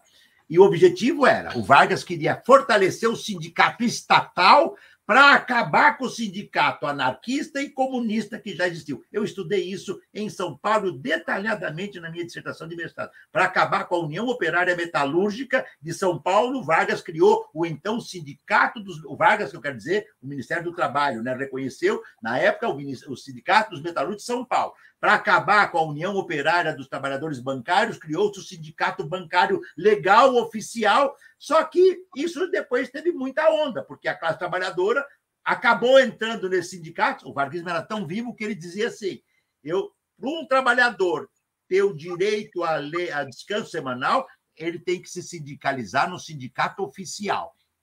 Então, o varguismo incentivou um sindicato com trabalhadores proibido de fazer luta política e luta sindical. Está lá, é proibido qualquer tipo de luta política e sindical. E como é que vai sustentar? O imposto sindical. Então, foi uma criação nefasta, né? que eu resumo aqui muito rapidamente. Por que nefasta? Porque todo o sindicalismo inglês, norte-americano, francês de então, todo o sindicalismo sempre se criou com a sustentação autônoma dos trabalhadores e das trabalhadoras. Eu tenho aqui a, a nossa associação de docentes aqui, que era proibida na ditadura de ser sindicato, nós nos cotizamos até hoje para manter a nossa associação. Muito bem. Por que, que o Temer, neste momento, tá certo? É, é, é, é aproveitando a contra-reforma trabalhista, acabou com o imposto sindical? Porque o sindicato já vivia uma crise muito profunda tenho procurado tratar disso também em alguns dos meus trabalhos. Comecei a tratar disso no Adeus ao Trabalho e, e até mesmo no Privilégio da Servidão tem um capítulo que há futuro para os sindicatos, é o capítulo 19, seu bem me O capítulo 19 é há futuro para os sindicatos e o capítulo 20 há futuro para o socialismo. São dois últimos capítulos que eu tentei dizer algo. Nos sindicatos, nós temos que reinventar, Breno, o sindicato cotizado autonomamente. Muito bem. Não é fácil você viver de 1939 até 2017, ou seja, é, quase 80 anos, tendo o sindicato cobrado obrigatoriamente e distribuído para o sindicato, federação e federação, e de repente isso desaparecer. Então, por que, que o Temer acabou numa tacada? Para arrebentar com o sindicato de vez. Eu já cansei de conversar com dirigentes sindicais. Olha, agora nós estamos vendendo o que a gente tem de prédio, tudo, que nós não conseguimos pagar mais nada, acabou. Então, o que nós temos que fazer? Uma alternativa, né, que eu acho que os sindicatos discutem desde aquela época e desde antes, uma alternativa é a taxa de contribuição assistencial, sindical, perdão, taxa de contribuição é, sindical. O que, que é isso? Assistencial. Você faz um convênio coletivo, uma convenção, um acordo, e os trabalhadores e as trabalhadoras daquele que vão se beneficiar daquele ganho, tá certo? Daqui, seja o aumento salarial, seja o direitos e tal, devem se cotizar. Mas isso ainda é, tá certo? Um caminho e tem uma pendência. E aqueles que não querem, está inclusive agora no judiciário, tá certo? Está na justiça no, no, no, no, Supremo. E é estranho esse país, né? Esse país tem um Tribunal Superior do Trabalho, mas quando vai decidir, vai para o Supremo. O Supremo é neoliberal. O Supremo, quando se trata de questão de direito do trabalho, é neoliberal. Né? O nosso, o nosso não, o deles, Barroso, inclusive quando defendeu a terceirização, como é que eu vou qualificar a posição dele? É inqualificável, prefiro não qualificar. Ele usa vários autores para justificar, para explicar a terceirização, para depois dizer que ele é a favor da terceirização. Mas nessa, né, nessa sua. Deixa eu só falar isso para você, Ele usou um texto, usou um texto meu para justificar o fim, a manutenção da terceirização. Bom, se eu estiver num jogo de futebol, o que a gente faz com o juiz quando ele dá um pênalti que é sacanagem? A gente xinga a mãe dele, tá certo? Porque se tem uma coisa que eu nunca fiz foi defender a terceirização. Aliás, se tem alguma coisa que eu sempre fiz foi sempre ser absolutamente contra a terceirização. É que uma coisa é a terceirização, a importância que ela tem para o capital. Outra coisa é dizer que ela é importante para a humanidade. Se você mistura alhos com burgalhos, dá merda. E foi o que fez o nosso colega. Mas passou, passou, isso não importa. Quero voltar aqui, então, né? O imposto sindical, nós temos que caminhar para criar formas de sustentação autônoma. Os sindicatos têm que se reinventar. O sindicato não pode ser mais do estável, mas também do melhor. Como é que cria um sindicato para os entregadores? Que a maioria deles, a maioria não, que muitos não querem sindicato. Tem que reinventar. Entende? Não pode ser a estrutura sindical que nós temos querendo trazê-los para a estrutura sindical. Nós temos que entender, por exemplo, a Associação Nacional dos Entregadores, recém-criada, dos entregadores de aplicativo, é uma experiência muito importante, tá certo? É uma experiência muito importante. Então, como é que a gente tem que fazer? É uma questão que não tem resposta fácil, entendeu, Breno? Porque o imposto sindical, eu dizia isso no em 80. Tem uma pergunta sobre isso. Olha só. O que, que você acha, e algumas hum. vozes têm proposto isso, o que, que você acha da ideia de diferenciar as conquistas de cada categoria entre os não filiados ao sindicato, que teriam direito a apenas a alguns itens básicos do contrato coletivo, mas deixando os benefícios integrais apenas para os filiados? Eu tendo a ser contra. Eu entendo que a preocupação é, eu acho que os, as formas de a aumentar a organização e a auto-organização do sindicato né, não passa por acentuar a discriminação. Então, eu tendo a ser contra. Eu, acho, eu entendo isso, eu acho que nem todo mundo quer. Ah, você vai ter que sentir. Até a hora que a gente fala, bom, então, então esse aumento é só para nós. Quem está votando contra a greve? Porque várias vezes aqui na nossa Assembleia é contra a greve. Então tá, então aumento só para nós. Mas não pode ser assim. Porque amanhã ou depois nós vamos dizer, alguém vai dizer, o terceirizado não é que nem nós. Terceirizado é terceirizado. Aí outro vai falar, não, e tem o pior ainda, o uberizado. E aí outro vai falar, não, tem o pior ainda, o intermitente. Então eu não gosto dessa saída. Eu acho que a saída tem que ser de outro tipo. Os sindicatos têm que ter mais atividades culturais. Sei lá, eu vou dar um exemplo aqui que parece fugir da coisa. Por que o neopentecostalismo explodiu que nem, que nem um, um vulcão? Né? Não era nada o neopentecostalismo 30 anos atrás, ou os evangélicos não eram praticamente nada e hoje né, estão encostando, né, encostando no, no país que é o mais tido como o mais católico do mundo, ou, ou algo parecido. É, do que eu vejo dessas manifestações, quando é, olho na televisão e tal, tem sempre música, canto, tem um momento catártico, entendeu? Tem um momento da catarse. Ele, ele, ele, o indivíduo lá se, se vê em Deus e tem aquela cena e o milagre, não sei o quê, tá certo? Autenticidade e inautenticidade deixamos para avaliar, porque seria um estudo cuidadoso. Tem muita autenticidade. Eu tinha uma família religiosa, então, não, entendeu? E profundamente autêntica da sua religiosidade. Né? Muito bem. É, autêntica no sentido da crença legítima. Uma coisa é a cúpula do, do neopentecostalismo, os evangélicos, a cúpula, são diferenciadas também, tudo isso. Muito bem. Qual sindicato hoje faz uma atividade catártica que você chama a juventude, chama os trabalhadores negros, negras, imigrantes. Eu participei uma vez, foi uma das coisas mais bonitas. Na Espanha, eu estava lançando o meu livro, na Galícia, estava lançando o meu livro Adeus ao Trabalho, e foi num encontro aberto para trabalhadores imigrantes. Sabe por quê, Breno? Porque os sindicatos europeus não gostam de abrir as suas assembleias para os imigrantes. Então, não sei se dá para entender o que eu estou pensando. Nós temos que reinventar um sindicato de classe e não um sindicato que vai usar da fragmentação como uma ideia, porque isso pode gerar um movimento antissindical e pode gerar uma coisa que eu não acho boa. Eu nunca defendi o pluralismo sindical ou seja, ter 10 sindicatos dos professores em São Paulo, cada um com uma cara, com um time de futebol, com uma. Não funciona. É melhor você ter um sindicato dos professores unitário que o pau role pesado lá dentro, entre todas as concepções políticas, ideológicas, valorativas, etc. Não gosto dessa ideia. A Thelma Brandão pergunta, ela é membro do canal e contribuiu com o Superchat. Obrigado, Thelma. Haverá espaço para ampliação de uma nova ordem econômica? Qual o papel do Brasil na construção dessas mudanças? Thelma, minha cara, se não houver espaço para isso, eu me aposento, entende? Nós temos que lutar por isso. Né? É, é, é, o que eu aprendi com Marx? Mesmo quando a barra estava pesada, tá certo? A barra estava pesada, o bicho encontrava energia para. Nós temos que olhar as contradições. Há espaço para uma ampliação de uma ordem nova econômica? Há espaço se for contra a ordem das corporações globais do capital financeiro. Nós temos que criar espaços alternativos. E tem uma coisa importante, por exemplo, a Argentina, na época da crise mais pesada, lá em 2002, 2003, se bem me lembro, tinha uma economia de trocas populares. Eu estou só citando um exemplo. Eu visitei várias cooperativas autênticas de trabalhadores na Argentina e trabalhadoras. Há espaço, sim.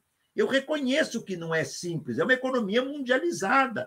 Mas nós não estamos tratando aqui, Breno, certamente você já deve ter feito belos programas aqui da Ópera Mundi, com autores que mostram, digamos, o capitalismo está num buraco sem saída. Quantas décadas mais o capitalismo dura se nós não tivermos ar? Se é o aquecimento global começar a matar os filhos dos ricos também, porque a doença pulmonar ela afeta muito mais os pobres, mas ela afeta os ricos também. Eu conheço o rico, um dos ricos que primeiro morreu com a pandemia foi o vice-presidente de um banco em Portugal, de um grande banco privado em Portugal. Ele era velhinho e foi para o espaço. É, a cada eh, centena ou talvez milhar de pobres, algumas dezenas de ricos. Nós vamos ter que reinventar Entende? Reinventar um outro modo de vida. E qual é o princípio fundamental? Um, produção de bens socialmente úteis e o início de uma restrição de bens socialmente privados. Produzir em um tempo menor, redução profunda da jornada de trabalho e produzir o que e para quem? Esta pergunta é fundamental, que a esquerda não faz. Produzir o que e para quem? O que que nós temos que produzir para quem? Três, nós vamos ter que desenhar as lutas sociais. Como é que o capitalismo vai segurar lutas sociais na Índia, na China, na, na, nas Filipinas, na África do Sul, na América Latina? Quer dizer, nós estamos no momento agora ainda de contra-revolução de fascismo. Mas se nós estivéssemos falando aqui Breno, em 2011, 12, 13, a gente já está com um sorriso até aqui. Estava explodindo luta em todo lugar. Occupy Wall Street, é, Revolução da Juventude na Espanha, a Grécia radicalizando as lutas políticas, né? a, a Revolução Democrática e Social dos países árabes, o período de 2009, 10, 11, 12, 13, foram de sublevações. O mundo vai ser assim, ó. sublevação e regressão. Professor, é, muito se fala da reforma sindical, não apenas a questão do financiamento. A estrutura atual, apenas para que a nossa audiência é, tenha o registro do, que, do assunto que eu estou falando, a estrutura atual é baseada em sindicatos unitários por categoria e município, agregados em federações e confederações, e a pluralidade é nas centrais sindicais. Você acha que essa estrutura deveria ser modificada? Vamos ter que abrir uma discussão muito profunda disso. Por exemplo, há muito tempo, Desde a criação da CUT, eu participei dos congressos de criação da CUT, desde aquele primeiro conclate, que foi, acho que lá na Praia Grande, depois o Congresso de São Bernardo, né? depois nas outras centrais que foram criadas, que pudemos acompanhar. Por exemplo, a gente deveria ter há muito tempo avançado para sindicato por ramo de atividade, não por categoria. O ramo de atividade é muito mais. Se eu pego um ramo de atividade da produção de automóvel, não é só um metalúrgico. É todo trabalhador ou toda trabalhadora que trabalha no ramo. E hoje, como são as cadeias produtivas de valor, olha, um produto que é produzido na China e que é vendido aqui um mês e meio depois, tá certo? ou no mundo inteiro. Para que a nossa audiência possa acompanhar, qual seria a diferença entre ramo de atividade e categoria? Então, por exemplo, se eu, se eu, sou um, se eu tenho um sindicato do ramo automotivo, o engenheiro que trabalha na Volkswagen, ou na Ford, ou na General Motors pode se associar. E o metalúrgico também. Não é o sindicato metalúrgico, não é o sindicato engenheiro. Então, veja bem, o, o, o, vamos pegar o caso do professor. O professor tem um sindicato, já o funcionário tem outro na mesma escola, dividiu. Se fosse um sindicato por ramo, seria o sindicato dos trabalhadores. É mais ou menos, mais ou menos, Breno, o que está acontecendo não é exatamente igual, eu vou explicar, mas como exemplo. A Inglaterra, antes da Margaret Thatcher, nós tínhamos muitos sindicatos e eram sindicatos fortes, porque foi o período do Labour Party, o Partido Trabalhista, que foi um partido reformista inglês muito forte, e que dizia no, no item, acho que era artigo 1 ou 2 do seu, não lembro agora, eu, eu, eu escrevo isso no sentido do trabalho, ele dizia que era a favor da propriedade social dos meios de produção, o Partido Socialista. E ele tinha muitos sindicatos. Né?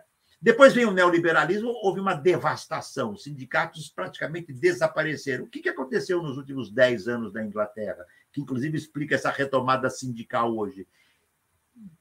Vários sindicatos, por exemplo, setor público, tinha sindicato de gás, de professor, de funcionário público, de trabalhador de judiciário e tal, eles se agruparam. Então, por exemplo, o Sindicato dos Trabalhadores Públicos, Breno, para dar uma ideia, ele é um sindicato pelo ramo e não pela atividade. Não é o sindicato dos auditores fiscais, nem o sindicato dos professores.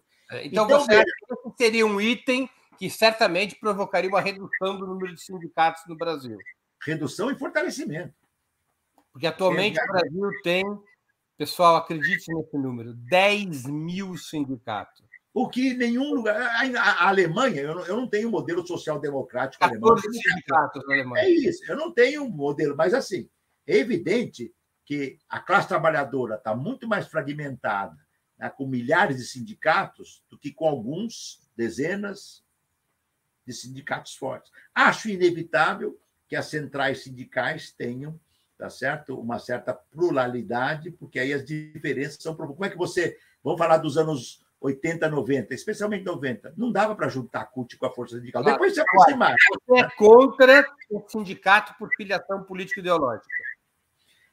Eu, eu, eu, eu, eu, veja bem, não é que eu sou contra, eu não defendo. Por quê? Porque, veja bem, eu quero na minha assembleia aqui, eu quero que o cara da direita venha aqui debater com a gente também. Eu quero que o cara do centro venha, que o católico venha, que o protestante, que o ateu, que o atoa, todo mundo aqui, vamos debater. Um sindicato tem que ser o mais de massa e o menos discriminador.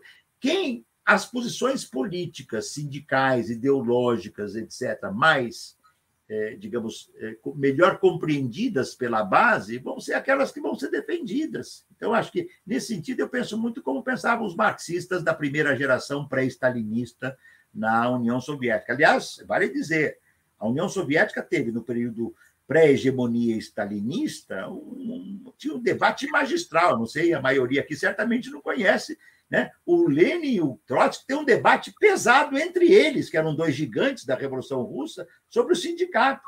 E o Lenin ensina o Trotsky, o Trotsky ensinou muita coisa para o Lenin também, mas o Lenin ensinou para o Trotsky o seguinte: olha, você não pode estatizar o sindicato nunca, porque o sindicato tem que ser autônomo. Mesmo num, num país, como o Lenin dizia, de um Estado operário, nós temos que ter uma autonomia sindical. É muito importante. O Lenin dizia. E, o, e sabe que, propunha a militarização do sindicato, era o termo que ele empregou. Né? Isso, mas a militarização tinha muito a ver. Eu estou deixando esse ponto de lado, que a militarização tinha a ver com a questão da destruição, tá certo? Da produção. Claro. E muitos trotskistas que nós conhecemos, amigos, queridos, muitos deles, mostram que, como, como o Lenin, o Trotsky também tinha os seus limites. Mas nesse tema, o Lenin tinha razão. E o Trotsky reconheceu. Ele reconhece do debate. O camarada Lenin tem razão. O sindicato é, dos trabalhadores públicos do Estado Operário da União Soviética não pode ser um sindicato estatal. Ele tem que ser um sindicato, tá certo? Livre, né? Porque ele tem que ter autonomia. Então, esses são debates, não é uma novidade. A estabilização é outra história, é tema para um outro debate. Aí tudo isso acabou. Né? Eu, os jovens aqui não têm ideia, mas é, acho que todo mundo sabe que a, a liderança toda da Revolução Russa foi eliminada na década de 30 não, é fácil, né? Não, não foi um momento é, fácil da nossa história. Mas isso não significa que nós não temos perspectiva. Então, acho que o sindicato tem que ser, volto aqui, amplo, heterogêneo e de massa. E o debate rolar. Não está fácil, porque o sindicato, Breno, ele aprendeu. Veja, o que era o sindicato no século XVIII? Era um sindicato artesanal e de ofício. Como é que ele entrou para o século XX? Ele demorou para se tornar um sindicato de massa e uma empresa vertical capitalista. Hoje não tem mais empresa vertical capitalista, horizontalizou tudo. Uma empresa pode ter uma unidade, a sede nos Estados Unidos e a produção lá em, nas Filipinas. É, só para situar um pouco a discussão, a gente está chegando no final do programa, dizer, na, ao longo da, da, da, história sindical, a gente pode identificar quatro modelos de sindicatos. Né? O sindicato por categoria, que é a experiência brasileira, o sindicato por ramo de atividade que é uma experiência muito italiana, por exemplo. O sindicato por empresa, que é uma experiência norte-americana. Tá, e o sindicato, é, que pode ser qualquer uma dessas coisas, mas que ele tem uma filiação político-ideológica, que é um pouco a experiência francesa. Na França, você pode, dentro da mesma categoria, ter um sindicato mais. Podia ter, agora eles estão meio que mudando. Né? Você podia ter um sindicato filiado ao CGT, um outro sindicato na categoria filiado à CFDT. Desses quatro modelos, o que você defende é o sindicato unitário por ramo de atividade. Como princípio, claro, vamos dizer, abstraindo as condições de cada país e região, não é por acaso que você vai para cada país, Estados Unidos tem um desenho, países que tiveram partidos comunistas têm um desenho, países que tiveram partidos reformistas e não comunistas tiveram outro desenho, países da América Latina tiveram outro desenho. Eu defendo um sindicato o mais possível amplo, por ramo, ou como nós diríamos hoje, pela cadeia produtiva do valor, tá certo? É?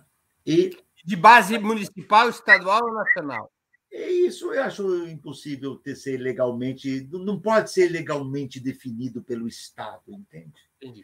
É que nós aprendemos sempre, o Getúlio veio e falou, tem que ser assim. Tá? Decreto 19.770 de outubro de 1930, tudo de memória aqui, estou lembrando da minha tese de mestrado, 76 a 80. A lei de sindicalização estabelece isto e quebrou. Nós tínhamos um sindicalismo autônomo pré-30 muito rico. Por exemplo, tinha um pau lascado entre anarquistas e comunistas nos anos 30, 31, 32, porque os anarquistas tinha uma concepção de que não deveriam entrar no sindicato oficial. E os comunistas tinham a, a, a, a posição, nos anos 30, 31, 32, quando você já tem a legalização sindical, de que era importante entrar no sindicato oficial, mas para transformá-lo. Então é muito rico esse debate, foi muito rico esse debate. Nós temos que rever, tá certo, essas questões. Tem um ponto, Breno, que é crucial, tá certo? O sindicato não é mais o modelo do século nem 19 nem 20.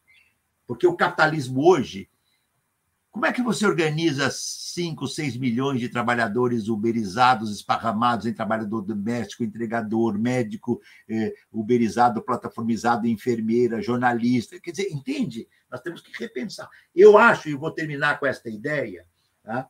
eu disse num desses meus trabalhos, que no capitalismo pandêmico, no sentido do privilégio no capitalismo pandêmico, eu voltei e desenvolvi um pouquinho mais lá.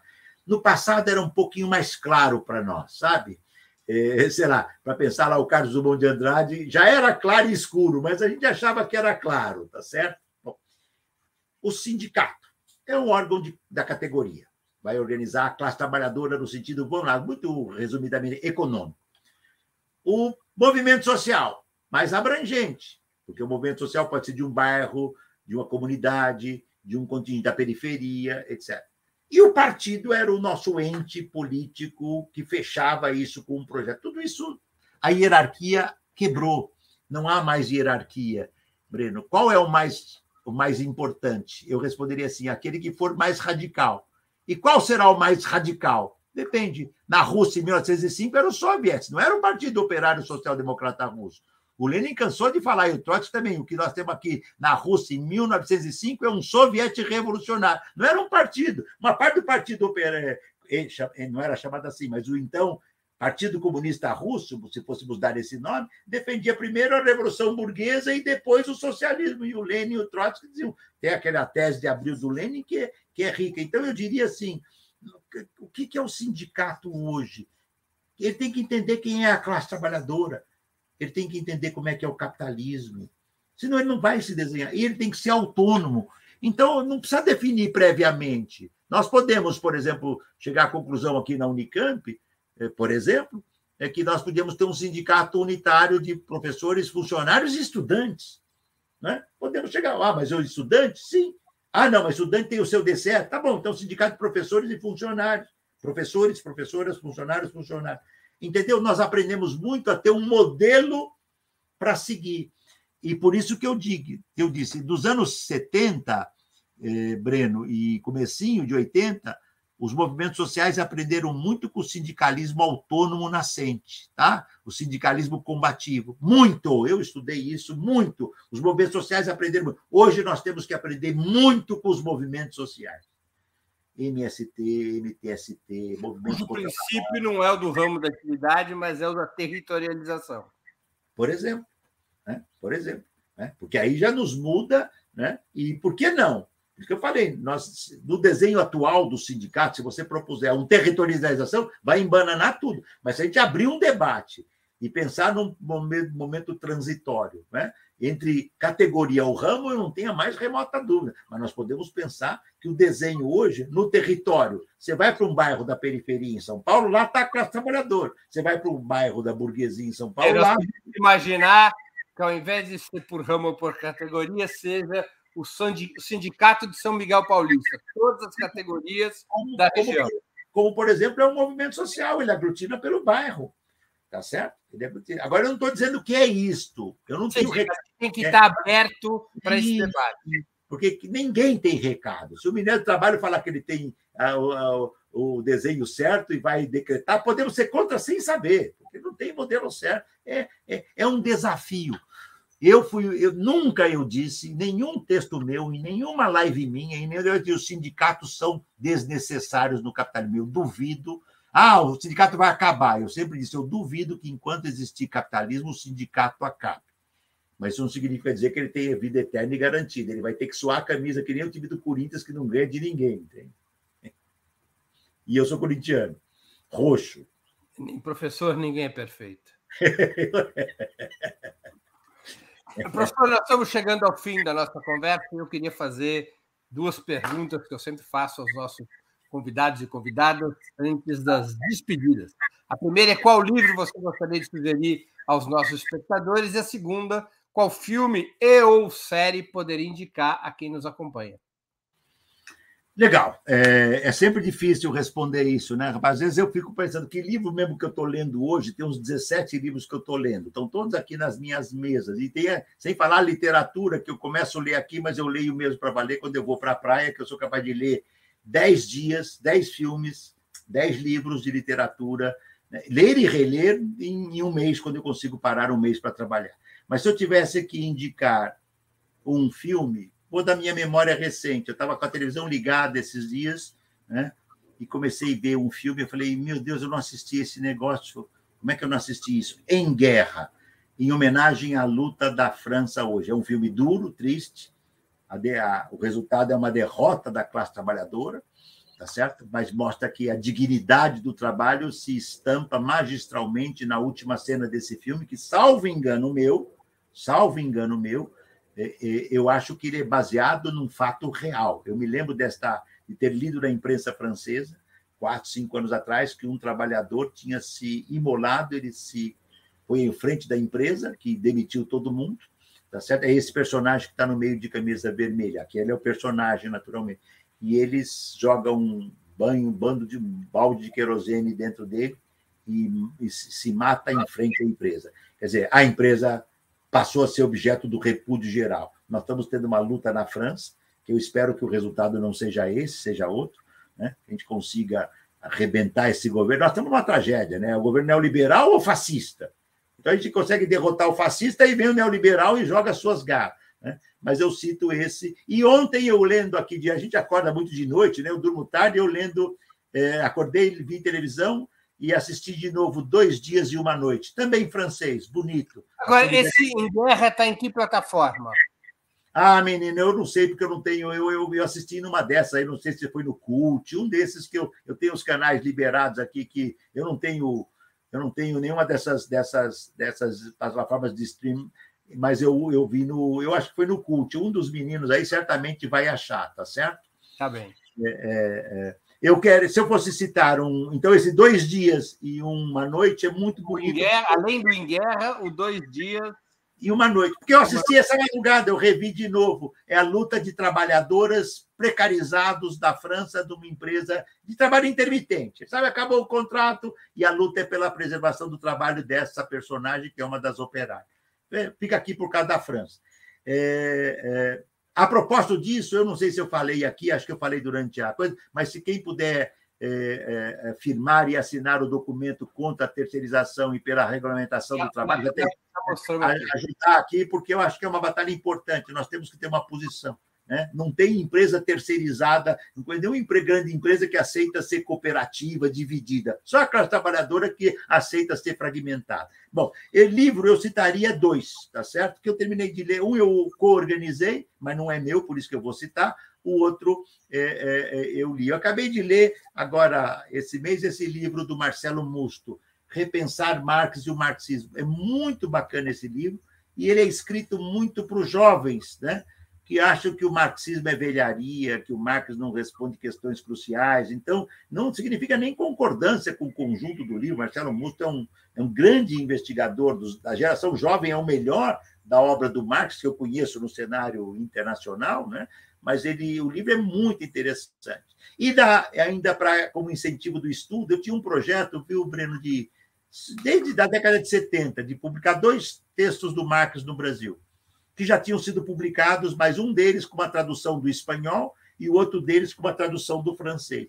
E essa, este, esta vontade se tornou, eh, se efetivou no ano passado na coleção Marx e Engels. Eu propus a Ivana, ela topou, convidei o Murilo Vanderlan para fazer comigo. Publicamos o capítulo sexto inédito do Marx, eh, que é um texto espetacular pela atualidade e importância dele, e contra a minha vontade, mas a decisão é da, da editora, minha amiga, e, dos, e do editor da coleção, esse este capítulo sexto tem como um apêndice a enquete operária do Marx. É a primeira vez que a enquete operária foi publicada no Brasil em inglês, que o Marx escreveu em inglês. Ela tem uma belíssima tradução do francês, que não é nem tradução, vou explicar por que uma publicação aqui, tradução do, do, português, do francês, porque esse texto do Marx foi publicado em 1880 num jornal francês, mas o Marx não o escreveu em francês. E nós, Murilo e eu, fizemos uma apresentação densa, tá certo? É, é, mostrando, saiu até, eu acabei de ver esses dias num, num desses sites que, é, que fazem a antecipação dos livros, a enquete operária, é, o Marx fez 100 questões, foi adicionado mais uma ou duas, ele não, quase não houve resposta. A classe operária não tem tempo de responder sem questões, mas é espetacular para quem quiser saber como é que se faz pesquisa operária. E esse texto inspira a minha pesquisa desde quando eu li. Foi uma, um curso que eu tive aqui com Michel eh, Thiolan, na, na Unicamp, um jovem francês, eh, professor de Sociologia do Trabalho, que foi quem publicou no Brasil a tradução a partir do francês. Então, eu cito esses dois livros como incentivo ao estudo. Eu queria lembrar um de literatura, mas agora me apago. Eu preciso olhar lá na minha, na minha sala os três ou quatro livros de literatura que eu estou lendo, mas eu fico com esses dois, que eu acho que são livros que eu terminei. Um, eu participei da elaboração deles, conheço bem, e o outro, do Marcelo Musto, me agradou muito para ajudar a juventude a saber que o Marx foi um autor genial tá certo? E é nesse sentido, enquanto genial, e sem nenhuma laudatoriedade, é um autor eterno. É um, enquanto existir capitalismo, é um autor que, que se eternizou. E quem não acha que é assim, vai ler para aprender, e eu tenho esperança que um dia possa entender o que eu estou falando. Mas não é o caso aqui dos nossos ouvintes, e é, que eu agradeço a gentileza, eu vi aqui alguns comentários do chat, é muito, é, nossas lutas continuam, nossas batalhas continuam.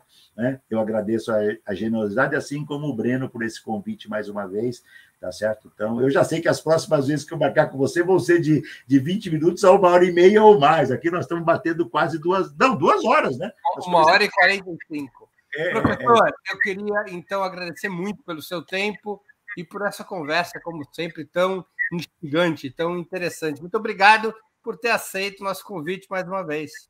Obrigado, um grande abraço, até uma próxima. Nossas lutas continuam e vamos regular as condições de trabalho e dignidade da classe trabalhadora. Nenhum trabalhador, nenhuma trabalhadora sem direito. Ponto. Um abraço. Um abraço, professor.